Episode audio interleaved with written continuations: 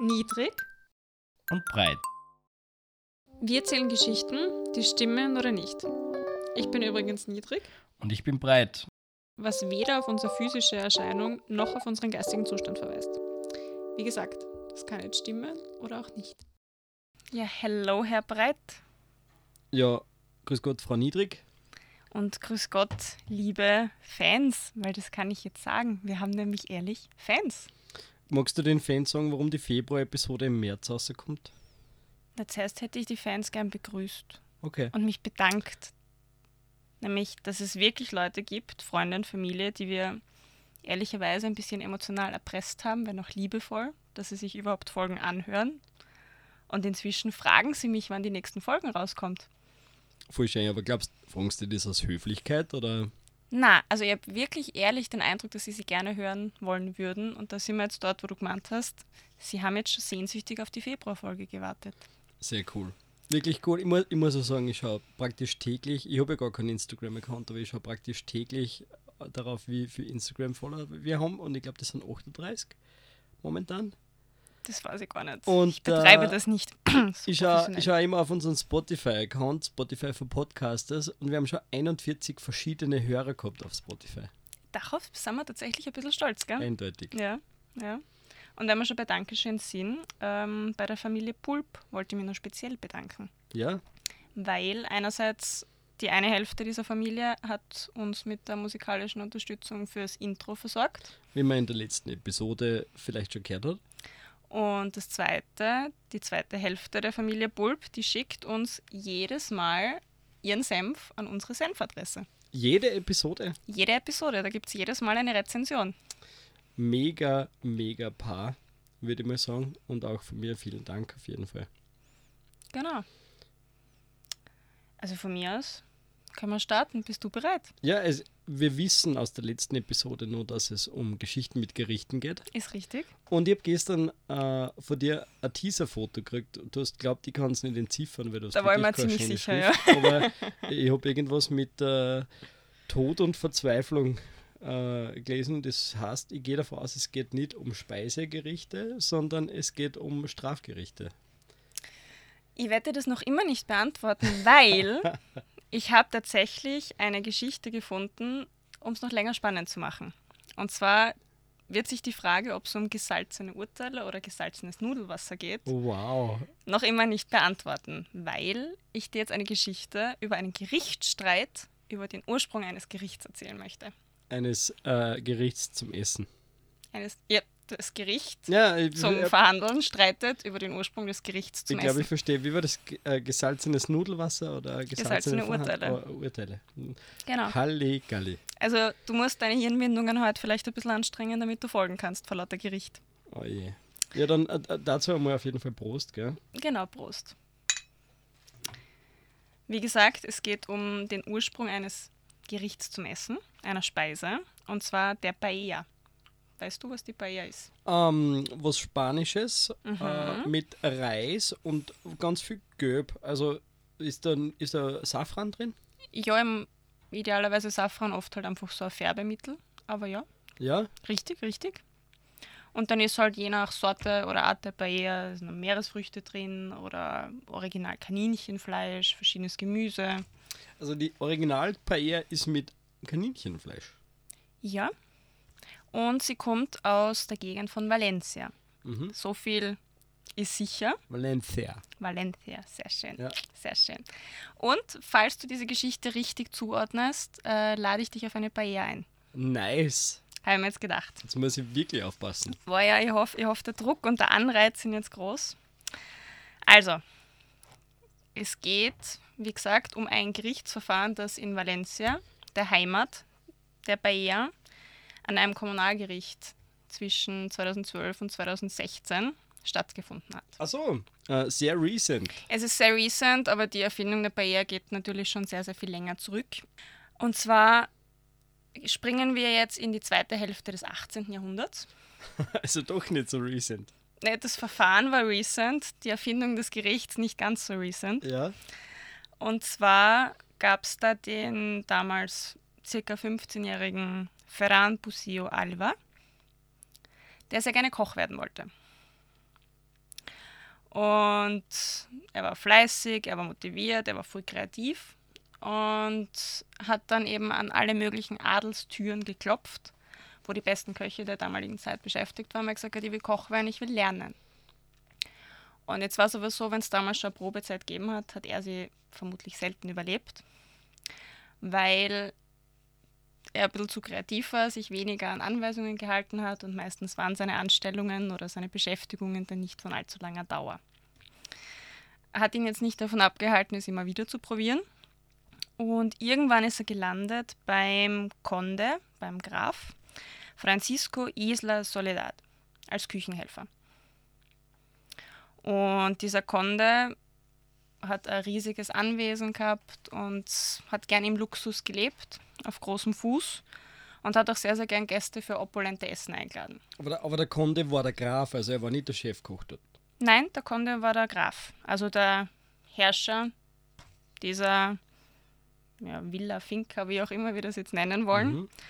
Ähm, und der hat gerne Gäste eingeladen und es hat ihn aber recht selten gestört, dass er eigentlich zu pleite war, um Gäste einzuladen und sich eigentlich nicht leisten konnte, so opulent aufzutischen.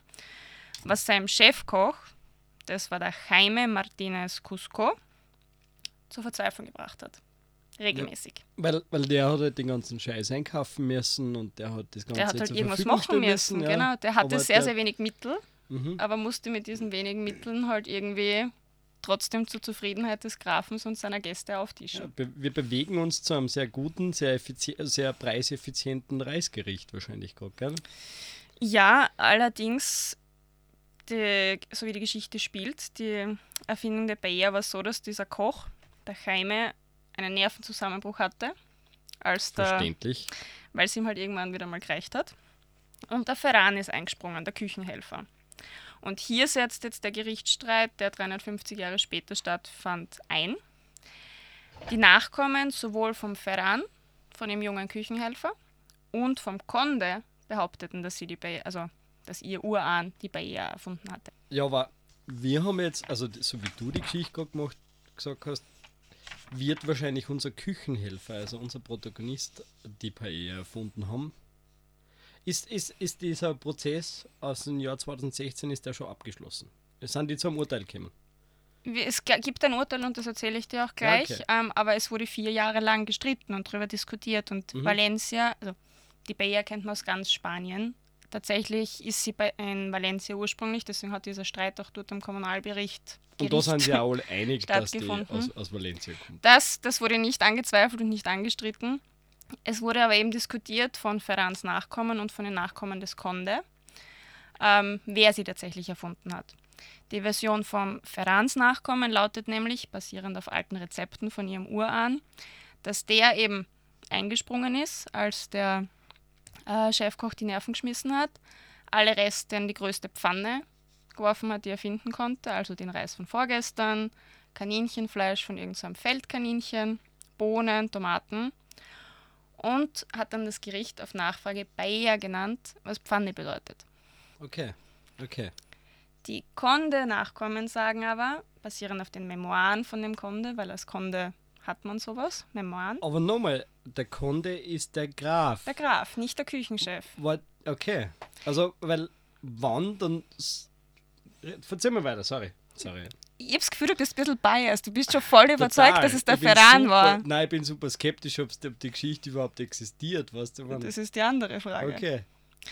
Der Conde hat nämlich in seinen Memoiren festgehalten, dass er persönlich die Küche, wen auch immer er jetzt in dieser Küche meinte, weil ich glaube, er wusste weder, wer der Ferran noch wer sein Koch war, aber das unterstelle ich ihm jetzt, persönlich angewiesen, dass er eben all diese Reste in eine Pfanne wirft und das halt so kredenzt und hat es auf Nachfrage der Gäste Paella genannt, was auf Arabisch Reste. Wa- wa- wa- wa- Was? Das, das Wort heißt auf Spanisch Pfanne. Spanisch, Latein, also lateinische Wurzeln. Patella ist die Pfanne, Paella Und auf Arabisch Reste. Man schreibt es ganz anders, aber angeblich heißt das Reste, ja. Das wäre mein. Ja, okay. Wäre wär für meinen Geschmack eine sehr, sehr, sehr dünne Ausgangslage für ein Argument vor Gericht. Vom Conde ja, meinst wenn, du? wenn du sagst, also zum einen mal ist das sowieso der Haverer, der das auf gar keinen Fall kocht und erfunden hat. Ja, keine, er ist auf keinen Fall gekocht, richtig, aber er behauptet eben, oder hat schriftlich behauptet, beziehungsweise seine Nachkommen dann vor Gericht, dass schon er das erfunden hat, weil die Idee war ja seine. Mhm. Also was glaubst du, wem hat das Gericht recht gegeben? Ja, also ich bin, ich, wie du sagst, ich bin ja voll biased, weil zum einen mal ähm, äh, Power to the people, ja, Mhm. also, also ähm, ich bin nicht auf gar keinen Fall jetzt rein ideologisch auf der Seite des Grafen, sowieso nicht. Mhm. Auf der anderen Seite, äh, selbst wenn er nur die Idee gehabt hat, hat er die nicht ausgeführt. Ja, Uh, das ist aber jetzt ein ganz dünnes Eis und ganz eine schwierige Frage mit so Patentgeschichten. Es ist mit vor allem Idee und Ausführung. 200 Jahre oder 400 Jahre später eine extrem 350 Jahre, schwierige, äh, sch- schwierige Frage, ja. Aber es ist ja im, im Patentrecht grundsätzlich so, wenn, wenn du eine Idee hast und du verzögst wem davon dann, und du hast es vorher aber nicht patentieren lassen, dann bist du selber schuld. ja. Ja. Mhm. Und er ist definitiv nicht äh, zum Reichsgericht Gericht gegangen und hat dort sein, sein Patent angemeldet für die Paella. Also ich hoffe, Keiner von beiden ich hoffe, anscheinend. dass ja. in der Geschichte, die du wahrscheinlich ausgedacht hast, da, Mei, da, ich finde das sehr gemein, dass der meine Geschichte da voll verurteilt. Bitte. äh, ich, ich hoffe, dass in der Geschichte äh, der, äh, der Küchenhelfer äh, Zuspruch kriegt. Tatsächlich haben beide gewonnen. Insofern, weil Ferrans Nachkommen den Prozess gewonnen haben. Aber der Prozess hat halt viel für Aufmerksamkeit gekriegt. Kannst du dir vorstellen, das ist das Landesgericht überhaupt. Und das ist nicht nur in Valencia, sondern über die Grenzen von der Comunidad raus ziemlich verfolgt worden. Und die Nachkommen vom Conde haben ein neues Restaurant eröffnet. Und dieses Restaurant bekam durch diesen Prozess sehr, sehr viel Publicity. Und ich finde, sie sind gute Verlierer, weil sie haben dann zwei Verso Versionen oder eigentlich zwei selbe Gerichte unter zwei verschiedenen Namen angeboten. Die Paella del Conde und die Paella del Aprendiz. Aber Die Paella des Lehrlings. Aber die, aber die Paella de Conde, die gibt es ja gar nicht, weil der hat ja nur eine Idee gehabt, der hat ja nicht einmal ein Rezept geschrieben dazu, oder? Das war ihr Urahn. ja. Und Rezept schreiben. In beiden Varianten ist es eher ein, man werfe die Reste in die Pfanne. Was, was macht die Gewinnerfamilie, damit dass sie den Zuspruch oder da, da, dass sie den, dass sie den Prozess gewinnt? Also Tatsächlich war das hauptsächlich eine ideologische Frage. ich, eigentlich will ich das nicht glauben, aber du kommst so schnell mit den Antworten daher. Und weil meine Notizen so detailliert aufgeschrieben sind und ich würde euch die gern zeigen, die sind so schön, meine Notizen. Ja. Diesmal habe ich nämlich keinen ausgedruckten Computertext, sondern handgeschrieben. Und handgeschrieben bei der Frau Niedrig, das heißt was, weil das kann Mhm. wirklich außer ihr selbst keiner lesen. Datenschutz. Super für den Datenschutz. Okay, Okay. bitte. Wow, das Bedenke, ist es schwierig. geht um eine Paella für dich, gell? Wow, das ist schwierig. Eine Paella del Conde oder eine Paella del Aprendiz. Diesmal, diesmal steht nämlich tatsächlich auch was am Spiel. Ah, Wie gesagt, ich bin nur immer skeptisch, warum die aus rein ideologischen Gründen einen sehr kostenintensiven Prozess führen, der mehrere Jahre dauert. Ich, ich glaube, du hast dir die Geschichte ausgedacht. Da hat er recht. Ja, eine Paella für mich! Da hat er recht. Habe ich mir ausge aber ich habe sie mir sehr liebevoll über mehrere Wochen ausgedacht, muss ich dazu sagen. Gell? wirklich gut. Also da steckt sehr viel Schweißblut. Schweißblut nämlich in dieser Geschichte. Das, das war es absolut wert, dieses Schweißblut. Mhm. Eine gute Geschichte. Ich habe mir vorher gedacht, wir haben, wir haben gar nicht erklärt, wie der Modus eigentlich ist. Du bist wohl in die, in die Geschichte Hoppala. eingestiegen. Aber du Ja, erklärst es ja, glaube ich, im Intro. Ich erkläre es im Intro, Ja. ja. Also bitte. Aber Aber falls, falls sich jetzt wer gewundert hat, Geschichten, die ich erzähle, können stimmen oder auch nicht. Und dies war eine, die nicht gestimmt hat, was der Herr Breit absolut richtig zugeordnet hat, was Und mich persönlich ein dabei- wenig wurmt. Und dabei ein Paella abgesandt, aber bitte ohne Kanickel. Ja, ich, ich bin selber kein Ja, Fan von und, Kanickel. und Dings muss ich auch nicht unbedingt haben. Also, also weißt du, was eigentlich auch im Original drin ist? Schnecken, aber auch auf die werde ich verzichten. würde aber vielleicht sogar probieren. Aber Ja, ich, ich habe hab schon mal, also ich habe schon öfter Hose gegessen und bin nicht so Fan. Und übrigens, was schon stimmt an der Geschichte, also die Paella wurde in Valencia im Jahrhundert XY ähm, als einfaches Gericht von den ähm, Arbeitern vom Land erfunden, sagt man, oder glaubt man heute. Warte mal, irgendwo habe ich das Jahrhundert aufgeschrieben. Genau, 15. bis 16. Jahrhundert. Aber man weiß eben bis heute nicht, woher der Name jetzt eigentlich kommt. Es existieren die beiden Versionen, warum sie so heißt, wie sie heißt. Okay. Wegen Patella-Pfanne Und wegen dem arabischen Wort für Reste, das anscheinend so ähnlich wie Bayer klingt. Das, das du aber nicht mehr vorlesen kannst, weil du selber nicht mehr da liest. Na, da steht Bayer auf Arabisch Ah, Reste. okay. Also ich habe es mir natürlich nicht auf Arabisch aufgeschrieben. Ich finde es geil, dass voll die guten Gerichte dann im Nachhinein immer arme Leitgerichte waren, oder? Pizza war ja auch dieses, dieses bekannte arme Leitgericht. Ja, da hat man halt einen Tag gehabt und da hat man dann drauf gemacht, was. Weil es auch recht oft simple Ideen eigentlich waren, aber wo es dann halt um die Grundzutaten geht, oft einmal. Ja, Okay, die zweite Frage, die ich dir jetzt stelle, an dieser Stelle, bevor ich mit der nächsten Geschichte fortfahre. Glaubst du, ich rede jetzt weiter über Gerichtsstreite Ich glaub- wie Hammer glaub, und Urteile es- oder Nudelwasser? wie gesagt, ich Schwierig. habe in diesem, in diesem Teaser-Screenshot deiner Aufzeichnungen habe ich Tod und Verzweiflung gelesen und ich glaube, es geht weiter mit Gerichtsverhandlungen. Also mit den gesalzenen Urteilen. Falsch. Oh. Der Herr Breit bekommt nicht recht gesprochen. Au. Ähm, das war Zufall, dass ich dir so einen Ausschnitt geschickt habe. Ich wollte dich wirklich nicht auf eine Fährte locken. Ähm, es geht um Essen. Puh, jetzt hast du mich gescheit lassen. Ähm, aber tatsächlich ist auch meine nächste Geschichte hat mit einem Streit zu tun. Ähm, und zwar erzähle ich, oder nein, ich sag dir zuerst, wie die Geschichte heißt. Hast du Tomaten auf den Augen oder warum hast du noch nie von der Tomatina gelesen? Die Tomatina. Die Tomatina. Die Tomatina, das heißt, jeden letzten Mittwoch im August bewerfen sich die letzten Zahlen, die ich da gefunden habe, 20.000 Menschen mit 130.000 Tonnen Tomaten. Mit 130 Tonnen, Entschuldigung, der Tausend ist mir jetzt rausgerutscht. 20.000 Menschen, 130 Tonnen. So in Form einer, einer Essensschlacht. Ja, So, genau. wo in einer Halle oder, oder, oder Das wäre natürlich praktischer, reinigungstechnisch. Ähm, wir sind wieder in Spanien, wir sind wieder in der Nähe von Valencia, ja, in dem kleinen Dorf Buñol, in dem, ich glaube, da wohnen ein paar hundert Menschen. Aber jeden letzten Mittwoch im August gibt es dort 20.000 Menschen, die sich mit Tomaten bewerfen. Okay, also das ist wahrscheinlich also voll das Touristending dann. Also da kommen Leute explizit hin, um sich mit Tomaten bewerfen zu lassen und auch selbst Tomaten zu werfen. Für ein Jahr waren da 45.000 Leute angekündigt, deswegen haben sie es dann limitiert und Karten ausgegeben. Also du musst Karten kaufen, um mit Tomaten um dich zu schmeißen dort. Ja, aber wie, ähm, also wie so vieles hat das Ganze recht harmlos angefangen und recht zufällig und das möchte ich dir eigentlich erzählen, den Ursprung dieser Tomatenschlacht, die heute, wie du richtig sagst, eine absolute Touristenattraktion ist.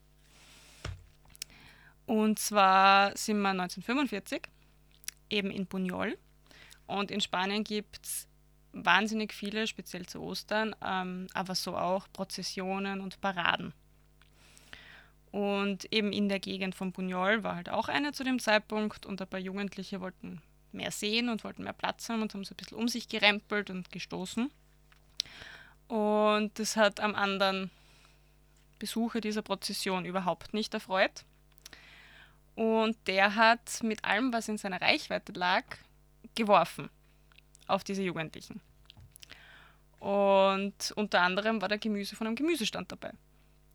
Und wie das so ist, wenn in einer Menge jemand anfängt, Dinge zu werfen, werfen auch andere Leute zurück. Ganz ehrlich, das ist im Fernsehen immer so, aber ich weiß nicht, ob das in echt so ist. Auch diese Geschichte bestätigt dieses Fernsehklischee, wie du es jetzt nennst. Die gesamte Menge war voll dabei, ähm, bis dann Ordnungskräfte aufgetaucht sind und das Ganze beendet haben. Aber was natürlich weder die Ordnungskräfte noch die Jugendlichen noch der Rest der Menge damals wussten, sie haben damit eine Tradition und eine Attraktion geboren. Die Jahre darauf wurde das nämlich Spaß immer wiederholt. Da haben aber die Leute, die damals dabei waren, von zu Hause Tomaten mitgebracht und haben sich getroffen, um sich mit Tomaten zu bewerfen. Also wir sind jetzt noch immer in den 40er Jahren. Und auch dort war das schon eine Tradition. Die Leute haben gemerkt, boah, irgendwie macht es Spaß, wenn ich Tomaten werfen kann. Du Ja. schaust mich sehr skeptisch an. Mm, bin, noch, bin, bin ein bisschen undecided, ob, ob der ob das Wahrheitsgrad deiner, deiner Geschichte. Das musst du ja Aber- noch ze- Ich habe ich hab ja noch den halben, die halbe Seite habe ich noch vor mir, gell? Voll, aber mein erster Gedanke, den, und den glaube ich für unsere Hörer und Fans ja, auch haben, ist, dass das ja unendlich arge Lebensmittelverschwendung ist, oder? Das ist richtig. Also wir hoffen, dass es da hauptsächlich um schon zu reife Tomaten geht, weil jetzt stell dir mal vor, du hast da eine harte, frische Tomate, die ist ja auch wirklich hart.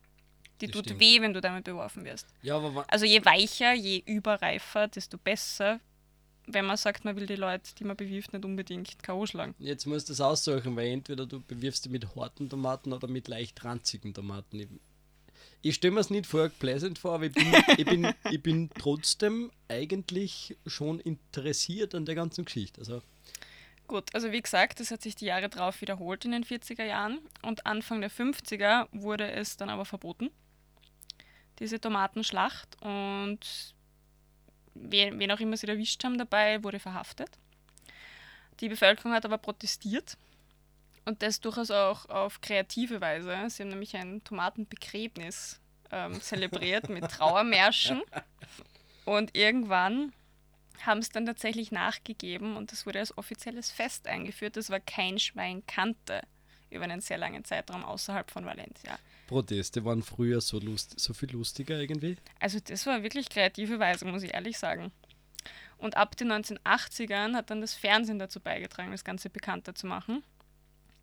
Und wie gesagt, 2013 war das, wo tatsächlich 45.000 Leute erwartet wurden, wo sie dann gesagt haben, boah, wir müssen limitieren. Das Also- mehr geht nicht. Hat man, den dann, hat man dem dann einen Riegel vorgeschoben? Hat man dann gesagt, nein, das sind zu viel, es darf nicht kommen oder es müsst Man hat dann Tickets eingeführt. Also man hat ein Ticketsystem eingeführt, wo man gesagt hat, man muss sich vorab eins besorgen, sonst kommst du nicht hin. Mhm.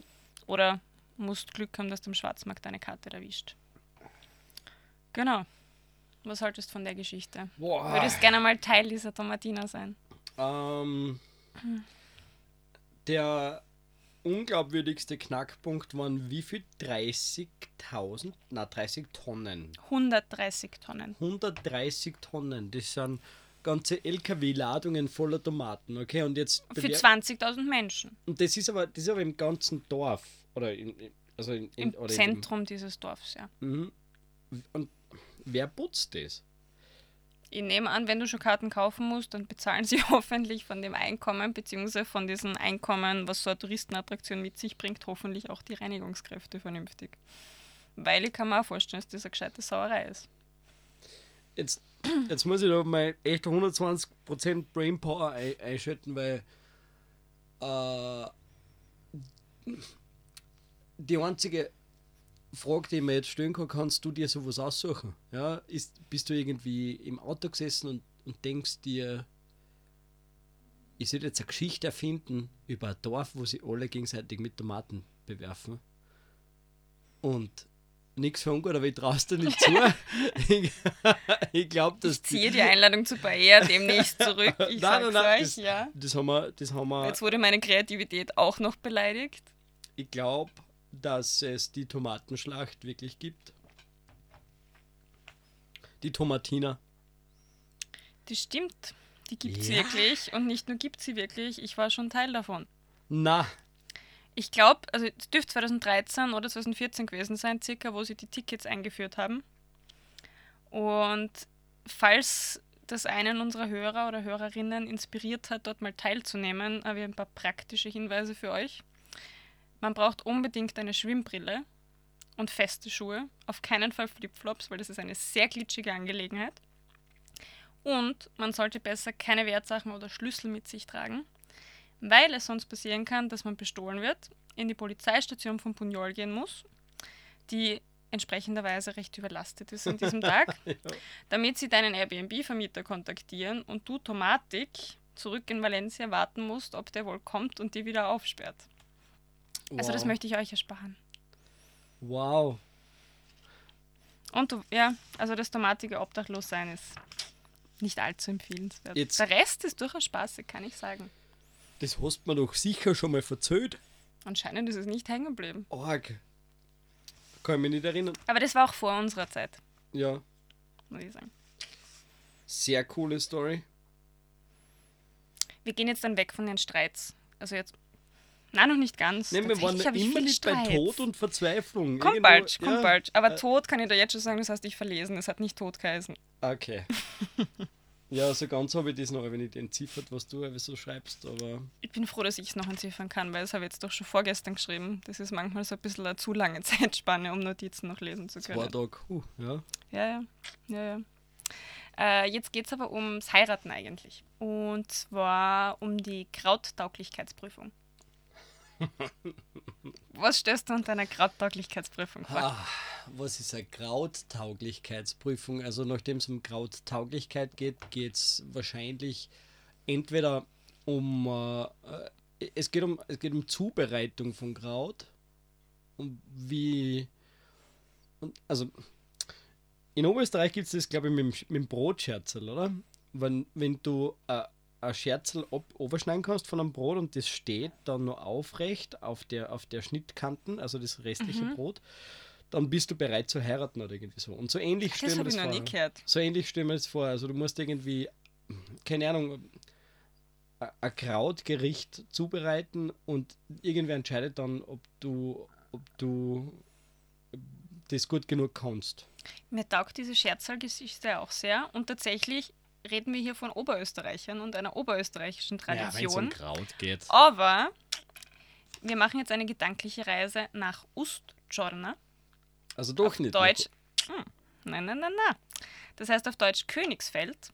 Und zwar liegt das in der heutigen Ukraine. Ähm, wurde aber Mitte des 18. Jahrhunderts von Holzarbeitern aus dem Salzkammergut gegründet, die Maria Theresia damals dorthin beordert hat zum Holzfällen.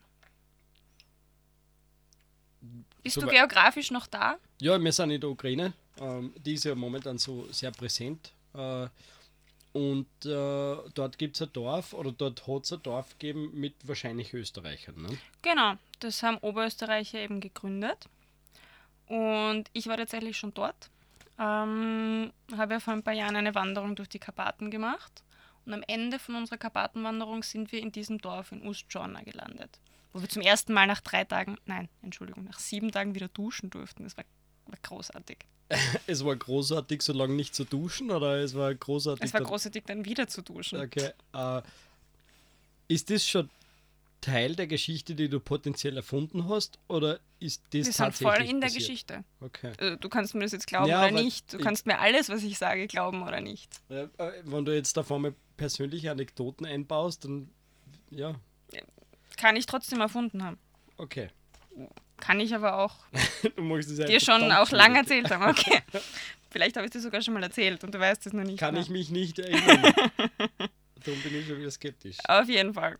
Ähm, wir waren dort und tatsächlich reden manche Leute, also vor allem sehr ältere, ältere Teile, also Teile der älteren Generation wollte ich jetzt sagen, Urösterreicher, wie man sie nennt, noch ein sehr eigenartig österreichisches Deutsch. Also eben sehr schwer. Heute noch. Heute noch. Also Wann war die Maria Theresia? Das war lang, das war Mitte des 18. Jahrhunderts. Also logischerweise sind es jetzt keine Menschen mehr, die noch leben seit damals. Ja. Aber das Deutsch, das damals gesprochen wurde, wurde weitergegeben. Aber es ist, also es ist schon sehr oberösterreichisches Deutsch, Na. als wäre es außerhalb von Linz. Und für mich war es tatsächlich schwer zu verstehen, was sie geredet haben. Auf, na, was heißt für dich was? Ich meine, du kannst ja Russisch. Also Nein, ich rede ja vom Deutsch, was die du hast gesprochen mit haben. denen, Sie haben. Wir haben Deutsch ja, aber miteinander dann, gesprochen. aber dann eigentlich gar nicht Deutsch, sondern österreichischen Dialekt. Oder Linzer, irgendwas, genau, ja. Aber du hast es verstanden, dass die mit denen Mit, mit viel, viel Mühe. mitten in der Ukraine. Bei den Karpaten, genau, ja. Ah, okay. Mhm, Go go on. Und zwar habe ich mir aus diesem Besuch zwei Fun Facts gemerkt. Und ich weiß gar nicht, welche mich mehr fasziniert hat.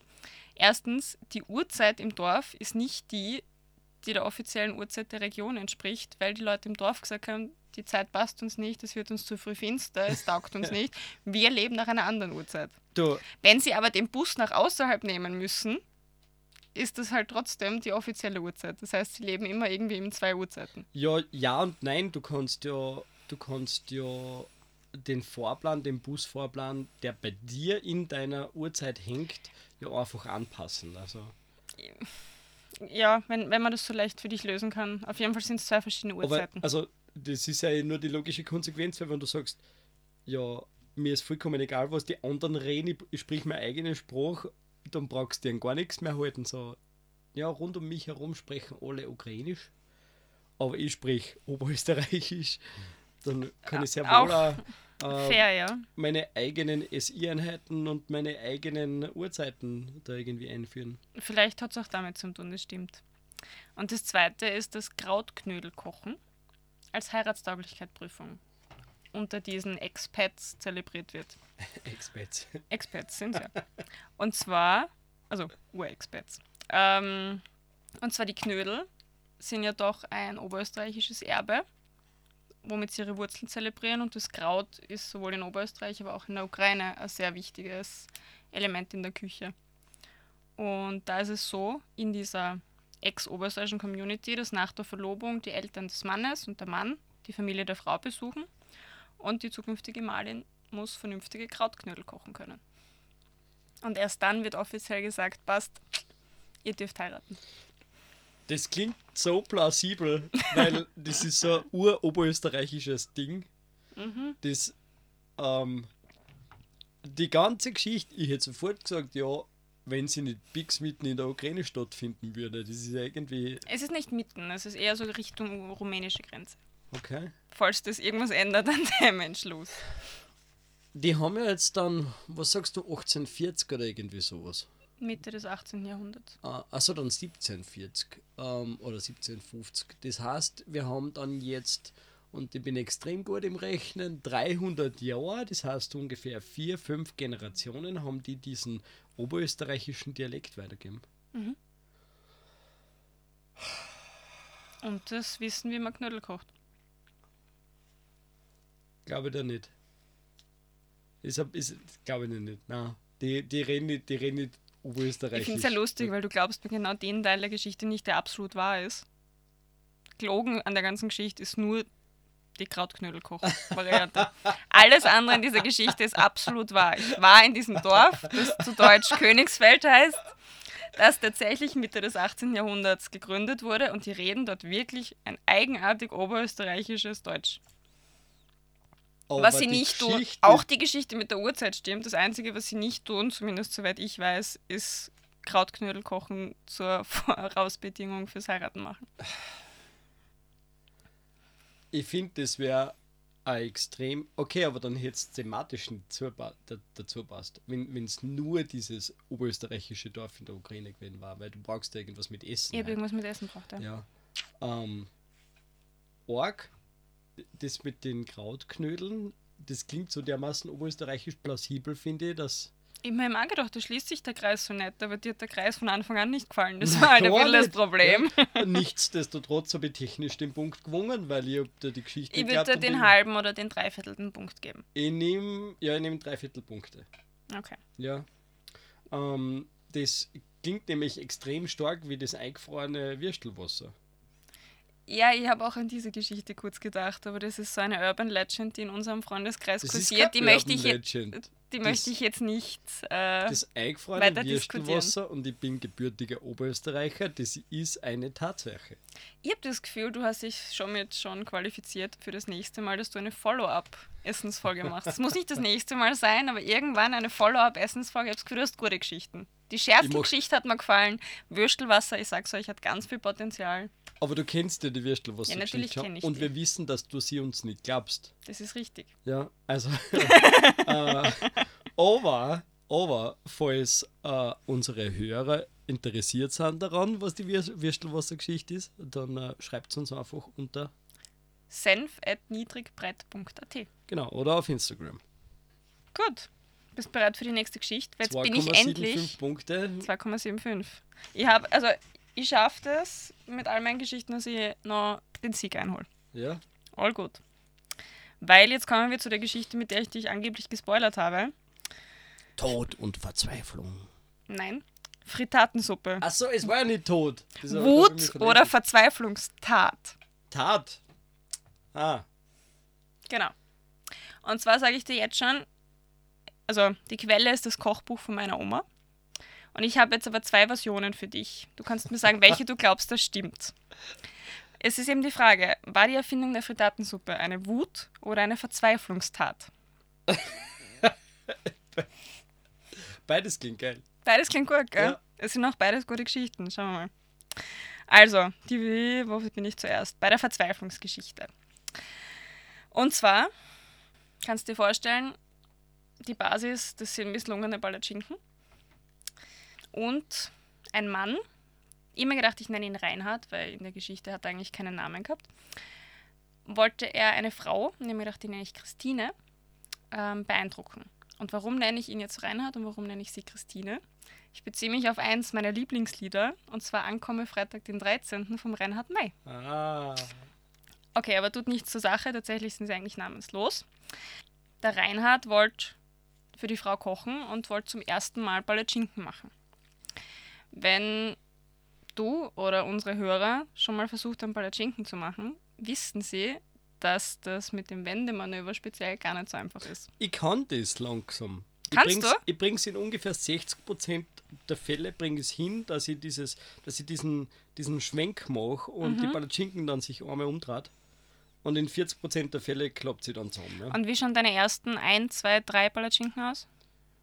Äh, Die erste ist noch ein bisschen, wie soll ich sagen, die erste ist zum Kalibrieren und ab der zweiten kann ich es mittlerweile.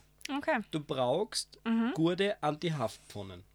das ist sicher ein wichtiger Faktor. Ich glaube nicht, dass die der Reinhard hatte. Ähm, außerdem wusste er auch nicht, dass die erste sowieso scheiße ausschaut und auch bei ihm dann die zweite nichts geworden sind. Und er hat dann schon vollen Stress gekriegt, weil hatte keine Zeit mehr und wollte die Spuren seines Versagens dann beseitigen, weil sie gedacht hat, das kann er ja nicht zeigen, das kann er ja nicht kredenzen, er will sie eigentlich beeindrucken. Ja, das und er schaut irgendwie aus. Er hat es dann zerschnitten, weil sie gedacht hat, dann erkennt sie es gar nicht mehr, was er eigentlich vorgehabt hat. Und dann war sie schon da. Und er wollte seine Spuren halt einfach nur verstecken. Und hat sie in der Suppe kaut, weil er sowieso keine Zeit gehabt hat für Suppeneinlage in seiner ganzen Panik. Und er hat es nicht mehr verhindern können, hat sie schon reingeschaut in den Topf und gekostet und war halt voll begeistert. Das heißt, aus seiner ganzen Verzweiflung und aus seinem absoluten Ich weiß echt nicht, was ich tue Akt, hat er die Frau dann eigentlich für sich gewonnen. Ja, wenn du zum ersten Mal in deinem Leben eine Frittatensuppe isst und das vorher auch gar nicht kennst, dann glaube ich, dass du voll hin und weg bist. Mhm. Frittatensuppen ist geil. Und Liebe geht ja durch den Magen und so. Ich glaube, so Mhm. hat auch das Buch geheißen. Die zweite Variante wäre jetzt die äh, weniger romantische, die Wuttat für die Ja. Erfindung der Frittatensuppe. Musst dir vorstellen, die Frau, wir können sie wieder Christine nennen, war sehr, sehr wütend, weil sie dem Mann schon sehr oft, dem Reinhard, gesagt hat, er soll ihr dringend die Messer schleifen. Sie kann nicht mehr vernünftig arbeiten in der Küche, weil die Messer so stumpf sind. Dann hat sie sich gedacht, an dem Tag, war der Mann hat einen langen Tag gehabt, sie macht für ihn sein Lieblingsessen, die falsche Forelle. Weißt du, das ist eingewickelt, Hackfleisch in Palatschinke, Hackfleisch, das faschiert. faschiert in einer Palatschinke. Nicht zu verwechseln mit der Maurerforellen, was Die kenne ich ja nicht. Ich sag euch, der Erfinder der ist. Was er, nein, also die Maurerforellen gibt es wirklich, das kannst du googeln. Ähm, genauso wie das Würstelwasser, das gibt es auch wirklich jetzt. Ja. Nein, aber die Maurerforellen ist ein Knacker, da schneidest einen, einen Schlitz rein und dort legst rohe Zwiebeln rein und dann isst du das mit Pfeffer. Okay. Ja. Kannte ich noch nicht. Genau. Aber wir haben also die Wir falsche sind aber bei der Forelle- Sie wollte eigentlich eine falsche Forelle machen, ist dann draufgekommen, dass er auch beim 50. Mal, die sie ihn darum gebeten hat, die Messe noch immer nicht geschliffen hat und hat dann tatsächlich die Palatschinken, die sie schon gemacht hat, mit der Schere zerschnitten. Aha. Um ihm was zu Fleisch zu tun. Eigentlich wollte sie ihm was zum Fleiß tun Ja. und die sind dann eben, und hat, dabei, mehr, und hat dabei unabsichtlich die beste Suppen der Welt erfunden. wenn diese Geschichte stimmt, dann ja. Äh, zum einen einmal zu dem Thema Messerschärfen, ja. Wenn ein Mann sagt, er tut irgendwas, dann tut er es und man muss ihm nicht alle zwei Monate daran erinnern. Das hat sich die Christine wohl auch gedacht. Ja. Und ist es schon an der Zeit, dass ich herausfinden muss, Du darfst, du darfst jetzt entscheiden, Die erste was Geschichte klingt stimmt. viel plausibler. Findest? Ja, voll, weil. Weil es natürlich die Erfindung eines Mannes war dann. Nein, Echt? gar nicht. Nein, weil, also, äh, so wie du das erklärst, ist es ja die Erfindung einer hysterischen Frau. Naja, der Mann in der Hysterie, weil er Angst hat, weil die Frau gerade kommt. Also Eigentlich war es ein er- hysterischer Mann. Also er hat es da reingekaut. Also er hat die. Also in der ersten Version. er hat die Ballett. Nein, nein, nein. Ja, voll. Sind wir jetzt bei der zweiten Voll. Version. Also in der zweiten Version, die Wutgeschichte war, War es eine grantige Frau. dass sie, also die hysterische Frau, die Mhm. Palatschinken mit der Schar zerschnitten hat, weil sie so krantig war. Richtig. Und dabei unabsichtlich die beste Suppen, die, die beste Richtig. Suppeneinlage erfunden Richtig. hat. Und ja? die Geschichte Nummer eins war ein hysterischer Mann, der dringend eine Frau beeindrucken wollte und in seiner Panik Der war ja nicht die Spuren hysterisch, der war ja beseitigen wollte. verliebt. Manchmal ist das nah beieinander. Ähm, ich glaube, dass die erste Geschichte stimmt, weil bei der zweiten Geschichte ist so, okay, sie ist voll grantig und zu Recht grantig. Also das, das kann ich auch voll nachvollziehen. Nur hat sie dann die Palatschinken auseinandergeschnitten zu Frittaten. Aber wie kämen die dann in die Suppen? Also sie hat ja nicht in die Suppen reingeschnitten. Sie, sie, sie wollte einfach nur ein Statement setzen, so, hey, da ist jetzt mein Palatschinken und weißt du was, du kannst mir mal, ich zerschneide jetzt die Palatschinken. ja, natürlich hat sie ihm nachher nicht nur eine Suppe bereitet, sie war ja grantig. Eben. Also glaube ich nicht, dass sie die Frittaten dann als Suppeneinlage erfunden hat, sondern sie hat einfach nur ein Palatschinken zerschnitten. Aber ich glaube, dass das gar nicht passiert ist. Ich glaube, dass der verliebte Reinhard für die Christine äh, die Frittaten so unabsichtlich erfunden hat, weil er sowieso eine Suppeneinlage braucht hat und weil seine Palatschinken echt nicht schön waren. Tatsächlich habe ich die doppelt angeschwindelt, das stimmt nämlich wieder noch. Alter. das ist unfair. Aber es ist doch eine nette Geschichte, oder? Wir sollten Regeln aufstellen für sowas. Wieso? Es kann alles stimmen, was ich sage, aber es muss auch nichts Ja, davon stimmen. okay, Ja, okay. Ich bin trotzdem sehr gut dabei. War das die letzte Geschichte? Oder Nein, ich bin noch dabei. Ich habe noch drei Geschichten für dich. Wow, das ist eine lange Episode heute. Ja, und zu essen ist mir viel eingefallen, da war ich sehr inspiriert. Ausgezeichnet. Okay, hast du deine Niederlage jetzt und diesen Betrug verwunden? Kann ich weitermachen? Dann mal weiter. Und zwar heißt die nächste Geschichte, Marco Polo war eigentlich Chinese. Er schaut mit, schaut mit großen Augen in die Luft. Zu Marco Polo weiß ich leider relativ viel, kommt mir vor. Na, Blödsinn, ich weiß überhaupt nichts über Marco Polo. Ich war gerade bei dem Dude, der Amerika gefunden hat. Das war der Kolumbus. Und der hat auch Und zu dem weißt du anscheinend auch nicht viel. Okay, und zwar Marco Polo, nicht der Mensch, der nach, äh, nach Ja. Kolumbus Aber er war ein nach zumindest, Indien oder? gefahren ist. Er war auch Seefahrer, genau. Ja. Und der ist aber eben nach China gefahren in den, in den Osten. Und man sagt eben, dass also die ersten ältesten Nudeln sind in China gefunden worden, vor 3000 Jahren. Und man sagt eben, Marco Polo hat vieles aus dem Osten mitgebracht von seinen Reisen, so auch die Nudeln. Und zwar hat er sie ehrlicherweise auch nicht persönlich entdeckt, sondern ein Offizier aus seiner Mannschaft, der eine schöne junge Frau getroffen hat in China, die gerade ihre feinen Nudelstränge bearbeitet hat. Ah, die feinen Nudelstränge. Genau, und er war sehr beeindruckt von dieser schönen jungen Frau und ihren Nudelsträngen. Okay. Und Aber war sie ja von seinen Nudelsträngen. Das erzählt die? Geschichte jetzt leider nicht. Okay. Aber immerhin, er hat sie dann gebeten darum, dass er halt ein paar von diesen Nudeln mitnehmen darf und seinem Chef zeigen kann, dem Captain Marco Polo. Und anscheinend war sie zumindest so angetan von ihm, dass sie ihm das gestattet hat und er sie mitgebracht hat. Und so auch der Marco Polo die Nudeln. Ist sie mitgekommen oder. Nein, tatsächlich haben sie wirklich nur die Nudeln mitgenommen, die sie produziert Aber der hat. Titel dieser Geschichte war Marco Polo ist eigentlich ein Chinese. Ja, das war so ein Clickbait-Titel. Okay. okay, okay, okay, okay. Und zwar kommt diese Geschichte übrigens aus dem, einem Artikel von der National Pasta Association. Falls das irgendwas an deinem Eindruck, N die NPA die NPA. äh, klingt wie ein Geheimdienst. Vielleicht ist die National Pasta Association der italienische Geheimdienst. Du, so weit habe ich das jetzt nicht recherchiert. Weißt du, warum ich da das glaube? Weil ich glaube, dass fast alles aus China kommt. Ja, so. Also, es kommt ja nichts, was wir als heimisch betrachten, tatsächlich von da, oder? Der Nix Mais kommt- jetzt nicht Der. Mais kommt aus Süd Südamerika und Du das tätigst Papier halt einige sehr fragwürdige Aussagen, die voll viel Potenzial zum Streit sehen. aus, aus, aus China und das Schwarzpulver kommt aus China und Okay. Und du Ähm. meinst, die Geschichte stimmt. ich glaube, ich bin mir nicht sicher, ob der Marco Polo die Nudeln aus China gebracht hat. Ja, ich glaube, die Nudel kommt aus China. Mm, Es stimmt auf jeden Fall, dass die älteste Nudel in China gefunden wurde, aber es stimmt nicht, dass der Marco Polo die Nudeln mitgebracht hat. Aber ich muss auch sagen, diese Geschichte habe nicht ich erfunden, sondern tatsächlich die National Pasta Association. hat diese Legende in ihrem Macaroni Journal, auch das ist nicht gelogen, Das veröffentlicht. Das Macaroni-Journal. Und in dem, was ich dann recherchiert habe, war eben auch die Aufklärung, warum das nicht stimmen kann. Die Nudeln in Italien hat es nämlich schon gegeben, bevor der Marco Polo im Jahr 1295 von seiner Reise aus China zurückgekehrt ist. Es gibt nämlich eine Urkunde aus dem Jahr 1279, in der aufgelistet wurde der Besitz von einem genuesischen Soldaten, dem Banzio Bastone. Und unter seinen Besitztümern wurde ein Korb Macaroni aufgelistet. Als Ration, die er mit sich tragen durfte. Also man weiß, dass Nudeln in Italien schon existiert haben, bevor Marco Polo von seiner Reise zurückgekommen Gibt es ist. eigentlich eigene Pasta-Historians? Gibt es eigene Nudelgeschichtler, die, die sich nur damit beschäftigen? Es gibt man- sicher Essenshistoriker, gibt es auch, muss ich Ja. sagen, weil da hätte es ganz viele Bücher dazu gegeben.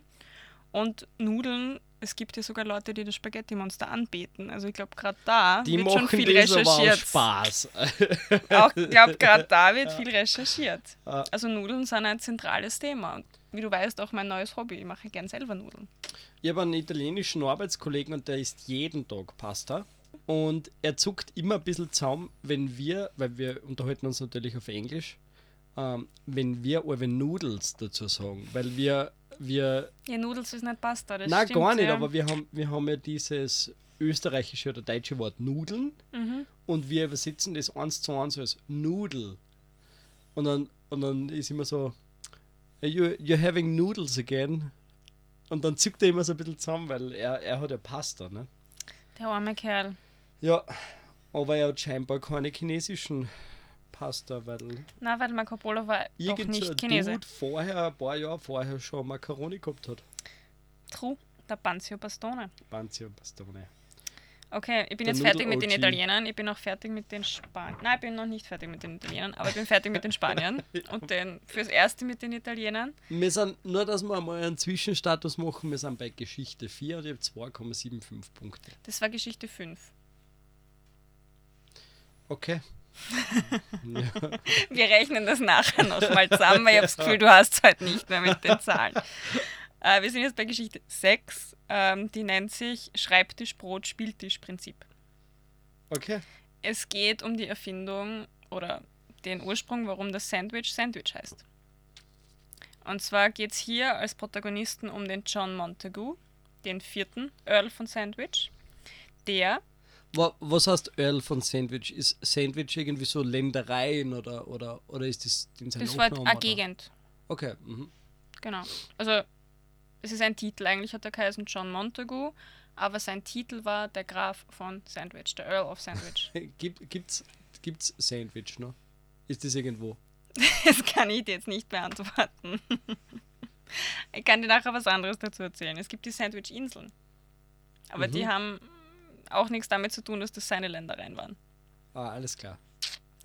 Jedenfalls war der John Montagu einerseits Schreibtischhengst, da kommen wir wieder zu meinem Titel zurück, und andererseits leidenschaftlicher Kartenspieler. Können wir ihm einfach Earl von Sandwich nennen? Das, Okay. Der Ja. Earl von Sandwich war leidenschaftlicher Schreibtischhengst und Kartenspieler. Und aus diesen Gründen wollte er recht selten zum Essen tatsächlich aufstehen von seinen Spiel- oder Arbeitstätigkeiten. ah, Deswegen hat er, die was man Idee, damals einfach genannt, Fleisch Scheiben mit Brot Ja, geliebt. Und heute trägt es eben seinen Namen. So, ähm, das klingt extrem plausibel, weil irgendwer muss früher oder später zwangsläufig auf die Idee kommen, Essen zwischen zwei Scheiben Brot zu tun. Mhm. Und es gibt ja jetzt mittlerweile so eine Art Low-Carb-Burger und Low-Carb-Sandwiches, wo man das Brot durch so Lobladeln ersetzt. Aha. Okay. Und der Earl von Sandwich der wird sicher grob nicht umdrehen. Nein, dem hätte Ja. es nicht taugt. Die, stimmt, ich, wie gesagt, ich, ich glaube, dass es gemacht hat, weil irgendwer muss auf die Idee kommen. Und wann, wann war das? Lang her. Lang her, aber ich habe nicht gesagt, dass er es erfunden hat. Ich habe gesagt, es ist nach ihm benannt. Weil das ist ein strittiger Punkt in der Geschichte. Ich sage jetzt, du hast recht, es stimmt, Mhm. ähm, seine Geschichte, aber es wird eben angezweifelt, dass er es tatsächlich erfunden hat, weil man sagt, es wird da irgendwer anders die Idee gehabt haben, Ja. Fleisch oder irgendwas zwischen Brot zu legen. Man weiß aber, dass er das eben in seinen Funktionen als Kartenspieler und, und Schreibtischhengst geliebt hat. zelebriert hat und dass das jetzt eben nach ihm benannt ist. Vielleicht sollten sie heute ein paar Parteien finden und das vor Gericht austragen, wo das Sandwich jetzt tatsächlich herkommt. Weil, wie wir aus der ersten Geschichte gelernt haben, ist das immer gute Publicity. Ne? Das stimmt, also falls wir jetzt einen Foodtruck mit Sandwiches aufmachen wollen, wäre das ein guter, guter Hack. Ich glaube, der Markt ist gut umkämpft, Hm, der Sandwich-Markt. überlegen wir uns bis zum nächsten Mal. Voll. Und eben auch die Sandwich-Inseln sind nach dem Grafen benannt. Ich weiß aber nicht nach dem wievielten Grafen, Earl von Sandwich. Und die Sandwich-Inseln, weißt du, wo die liegen? Nee, keine Ahnung. Die sind subantarktisch. Subantarktis. Also sie liegen kurz vor der Antarktis, also ganz, ganz, ganz, Ah. ganz unten im Süden. Deswegen heißen sie Ja. eigentlich auch südliche Sandwich-Inseln. ja, Sind eigentlich nur von Pinguinen und anderen coolen Viechern bewohnt. Für Nice. Menschen ist es viel zu rau. nice. Und die Hauptinsel davon heißt Südgeorgien, was aber nichts mit Georgien, dem Land, zu tun hat, Oder mit sondern dem State Georgia. auch nicht. Ja. Sie wurde benannt eben vom Entdecker James Cook, das war 1775, nach dem King George III. von England. Alles klar. Es war nur ein Exkurs, das stimmt, das brauchst du nicht, nicht bewerten. Das sind Pinguine auf den Sandwich-Inseln. Das sind voll coole Pinguine. Ja. Also faunatechnisch muss da Wahnsinn sein. Das wird ein Reiseziel für uns. Ja, ich glaube, es ist recht teuer, dorthin zu kommen, aber generell ja. wahrscheinlich. ja, Aber ja. wenn unser Podcast einmal so richtig durchstartet, Also no pressure Fans, No aber wir pressure. wollen eigentlich auf wir die südlichen ziemlich Fan stinkreich werden damit. Ja. Sandwich-Inseln. ähm, gut, ich bin bei meiner letzten Geschichte. Jetzt geht's um Pizza. Das ist eine richtige Achterbahnheit.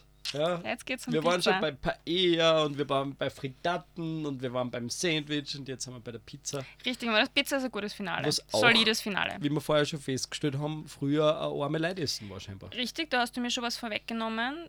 Wir gehen jetzt zurück ins Neapel des 19. Jahrhunderts, wo es eben ein Essen für arme Leute war, wo es aber eigentlich nur Fladenbrot mit Salz und Öl war. Es war ganz selten Tomaten dabei, wenn es gerade irgendwie luxuriös war. Und Nice. Käse sowieso erst 1889. Voll. Und zwar, als die Margarita 1889. entstand. Ja. Das ist sicher nach, der, nach einer Frau, nach einer hübschen, Nach einer Kö Frau. Ob sie hübsch war, weiß ich Benannt. ehrlicherweise nicht, aber nach der Königin wurde sie benannt. Die Königin Margarita von Spanien, oder? Ich hätte jetzt gesagt Italien, aber ich musste ehrlich sagen, das habe ich gar nicht aufgeschrieben. Ach so, sorry.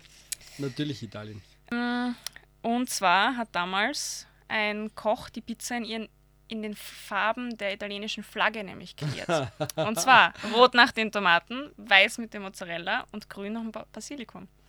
Und zu Ehren der Königin, Königin war das dann die Pizza Margherita. Huch.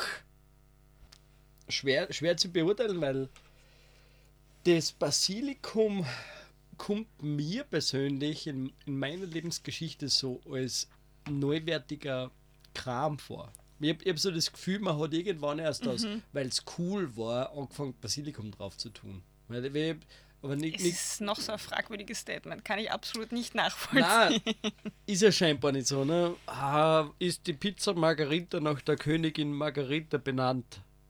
Weil's. Na, na. Weißt du warum nicht? Warum? Ich glaube, damals hat es die, die italienische Flagge noch gar nicht gegeben, so. Das ist ein sehr eigenartiges Statement und laut meinen Quellen ist diese Geschichte wahr. Ja, ich habe so viel Blödsinn von mir gegeben. Das ist richtig peinlich. Deswegen ist gut, dass ich diese Folge schneide, weil es wird alles drin bleiben. ähm, ich habe jetzt noch zum Schluss ein ziemlich streitbares Thema im Pizza-Kontext. Ja, Die Pizza Hawaii. Wie stehst du zur Pizza Hawaii? ich finde, jeder sollte das essen, was er will. Okay. Und ich war extrem arger Pizza Hawaii-Hater, bis meine Frau angefangen hat, manchmal Pizza Hawaii zu essen. Und ich bin der Meinung, es ist nicht katastrophal. Ja. Ich, also ich, ich habe noch immer sehr starke Meinungen zu Schnitzel mit Soße. Weil ich es nicht verstehe, wenn du ein Panier mit Soße irgendwie aufwachst. Aber eine Pizza und da Ananasstücke drauf zu tun, ich, ich finde es okay. Muss man nicht mengen, aber ich finde, sollte man tolerieren. Okay, also ich habe es früher sehr gern gegessen, jetzt habe ich schon seit Jahren nicht mehr gegessen. Bin auf jeden Fall nicht anti. In meiner Aussage geht es jetzt nur darum, sie stammt weder aus Italien noch aus Hawaii. Tatsächlich hat sie erfunden ein Grieche Ah, Grieche. in Kanada. in seinem Restaurant dort, dem die Pizza in Kanada halt echt fad war. Und dieser Grieche hat den schönen Namen Sam Panopoulos. Dem Okay. verdanken wir heute die Pizza Hawaii. Ich hätte ja ganz stark die Deutschen in Verdacht gehabt. Ja, Ich, ich finde ich find Pizza mit Ananas, das ist so. Weil es gibt ja den Toast Hawaii, der ist doch. Also der Toast Hawaii, der ist doch ganz sicher deutsch. zu dem kann ich da jetzt nichts sagen. Und die Deutschen haben ja meines Wissens den, den Kebab, also den Döner-Kebab, so wie wir ihn heute kennen, erfunden. Ne? Sie haben auf jeden Fall den Hamburger erfunden, aber die Geschichte habe ich heute dann weglassen. Das war auch noch Hamburg. spannend gewesen. Hamburger. Aber, Mhm. Also ich gehe davon aus, dass Geschichten mit Gerichten äh, wahrscheinlich eine wiederkehrende Themensammlung Es, wird. es hat da ganz viel spannendes Potenzial gegeben, das ist richtig, ja. Sehr, sehr cool.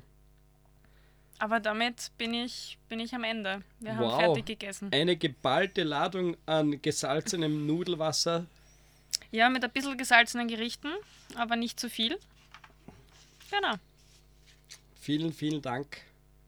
Und dann ist jetzt äh, praktisch der, der Epilog. Ne? Ja, jetzt darfst du ankündigen, worum es das nächste Mal geht. So, wie mache ich das jetzt, dass es kryptisch bleibt? ähm, es geht um. Ha. Es geht, es geht unter anderem um Löcher. Aha. Ja, Das beantwortet mir so genau gar nichts. na voll. Aber mehr, mehr kann ich nicht sagen. Ich tippe auf schwarze Löcher. Ich Ich- glaube, wir sind im All. Ich habe erst, das ist gar nicht so schlecht, merkt ihr das? Aber ich habe äh, erst zwei Geschichten benannt, ich werde wahrscheinlich drei oder vier machen. Und es wird sicher wieder spannend. Ja, ich freue mich Ja, schon es drauf. wird spannend für unsere immer mehr, immer größer werdende Anzahl an Fans.